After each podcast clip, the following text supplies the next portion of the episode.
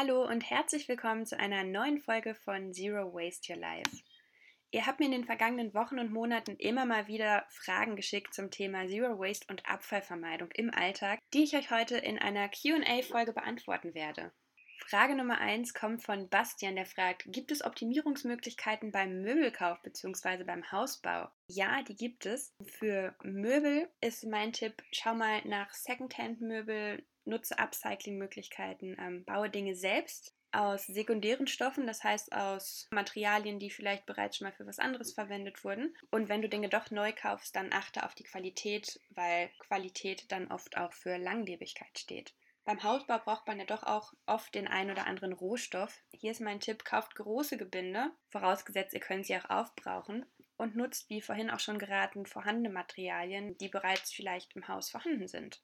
Achtet außerdem bei den Materialien, die ihr kauft und die ihr verarbeitet, auf die Umweltverträglichkeit, vor allem auch von den Farben und den verschiedenen Baustoffen. Frage Nummer zwei kommt von Christoph und der fragt, Biogemüse in Plastik oder unverpacktes dafür aber konventionell kaufen? Und wenn die Antwort lautet, kaufe da, wo es unverpacktes Biogemüse gibt, dann gleich die nächste Frage, lieber im fußläufig erreichbaren Supermarkt oder mit dem Auto mehrere Kilometer zum nächsten Bioladen fahren?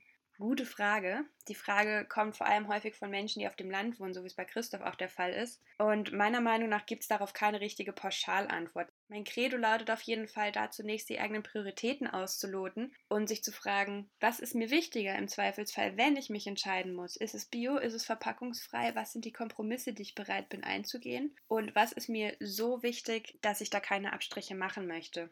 Ich bin aktuell in einer totalen Luxussituation. Ich wohne drei Minuten zu Fuß vom Unverpacktladen entfernt. Ich weiß, dass das für viele nicht der Fall ist.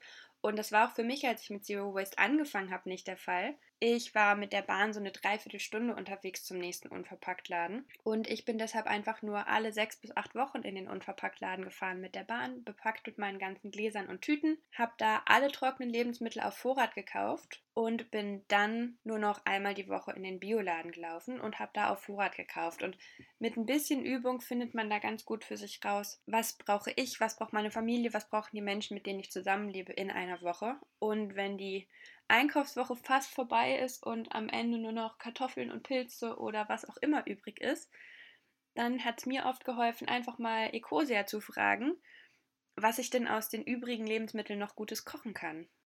Die nächste Frage kommt von Amelie und ich möchte wissen, warum ist es so schwierig, eine frische Theke im Supermarkt mit der eigenen Dose einzukaufen?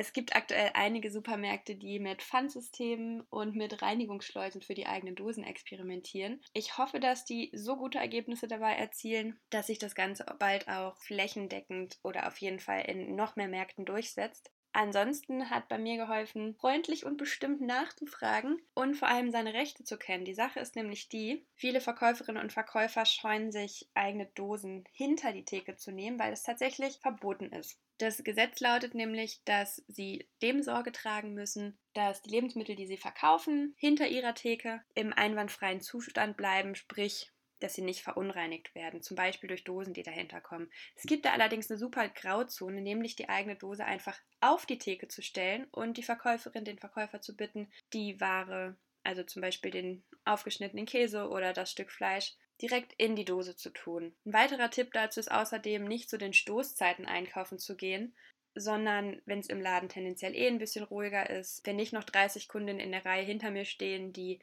auch unbedingt irgendwas ganz schnell wollen, sondern einfach mit Ruhe, mit Freundlichkeit anzukommen und zu sagen, hey, wäre super, wenn das geht und ansonsten auch einfach mal bei der Marktleitung nachzufragen.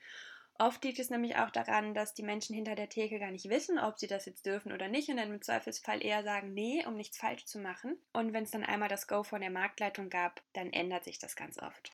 Sandra fragt, was ist eigentlich mit diesen Bäckertüten? Bäckertüten sind ja an sich meistens aus Papier, manchmal beschichtet. Und nichtsdestotrotz sind Bäckertüten was, was wir vielleicht ein bisschen länger nutzen als einen Coffee-to-go-Becher, aber jetzt auch nicht super oft und meistens auch nicht mehrfach. Darum habe ich persönlich immer ein kleines Jutebeutelchen dabei. Das ist Teil meines Zero Waste Bestecksets, das ich auch meistens dabei habe, wenn ich unterwegs bin. Und wenn ich mir mal feuchtes Gebäck hole, also so ein Plunderteilchen oder so oder ein belegtes Brötchen, dann habe ich dafür eine Tupperdose dabei, beziehungsweise eine Edelstahlbrotdose. Und tu das einfach direkt da rein. An der Stelle eine kleine Anekdote aus meinem Familienleben. Ich habe ja vor einer Weile meine Familie im Ruhrgebiet besucht und bei uns ist es so ein Ding, dass wir, wenn möglich, dann immer zusammen frühstücken. Mein Papa holt Brötchen, Mama und ich decken den Tisch und dann sitzen wir da eine Stunde zusammen und trinken Kaffee und essen Brötchen. Und mein Vater kauft mittlerweile auch die Brötchen jeden Tag, wenn er sie kauft, mit dem Jutebeutel ein. Und ich finde es mega cool, weil das was ist, was er sich einfach von mir abgeguckt hat. Ich habe da nie missioniert oder gesagt, mach das so, sondern er hat gesagt, ja, das ist ja super einfach, finde ich eine gute Sache, das kann ich auch. Und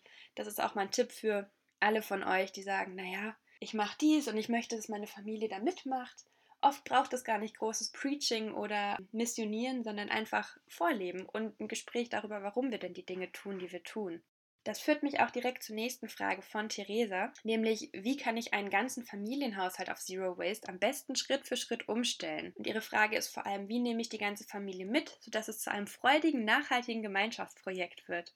Mega gute Frage, Theresa. Die wichtigsten Schritte hast du im Grunde mit deiner Frage bereits genannt, nämlich der Fokus sollte auf dem Spaß und auf dem Gemeinschaftsprojekt liegen. Denn nur wenn alle Spaß und Lust auf die Veränderung haben, dann kann das Ganze auch gelingen.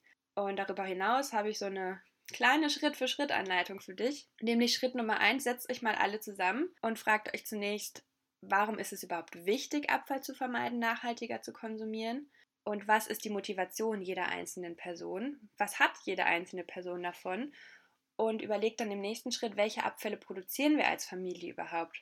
Dazu könnt ihr zum Beispiel einen Zettel an den Mülleimer hängen und so euren Konsum eine Woche aufmerksam beobachten oder in Gedanken eine typische Woche durchgehen und das Ganze aufschreiben. Im nächsten Schritt überlegt ihr dann, wie können wir die Produkte, die im Abfall landen, durch nachhaltige Alternativen ersetzen und austauschen, beziehungsweise brauchen wir die Dinge überhaupt? Oft kaufen wir Dinge auch einfach aus Gewohnheit und eigentlich sind sie gar nicht so wirklich notwendig. Und Schritt Nummer drei ist dann, sich zu fragen, wer hat Lust auf welchen Schritt? Welche verpackten Dinge möchtet ihr euch zunächst trotzdem vielleicht weiterhin gönnen? Und wer hat Lust, sich in der Familie um welche Veränderung zu kümmern? So kann jede Person ihre eigenen Stärken einbringen. Jede Person ist Teil des Prozesses und ihr könnt euch zwischendurch immer mal wieder dafür auf die Schulter klopfen für das, was jetzt gut geklappt hat. Und wichtig dabei ist, es ist ein Prozess. Es heißt nicht, dass ihr von heute auf morgen absolut abfallfrei und die perfekten nachhaltigen Menschen sein müsst. Denn wenn jeder und jede von uns ein, zwei oder mehrere Schritte geht, dann ist schon viel gewonnen. Und wenn jede Familie sich bemüht, besser zu handeln, nachhaltiger, bewusster zu handeln, dann sind wir schon viel, viel weiter, als wir es aktuell sind. Das war's schon mit der heutigen Folge. Wenn euch die Folge gefallen hat, dann freue ich mich über einen Daumen hoch, wollte ich gerade sagen, aber das geht auf Spotify und in den meisten Podcasts, glaube ich, gar nicht.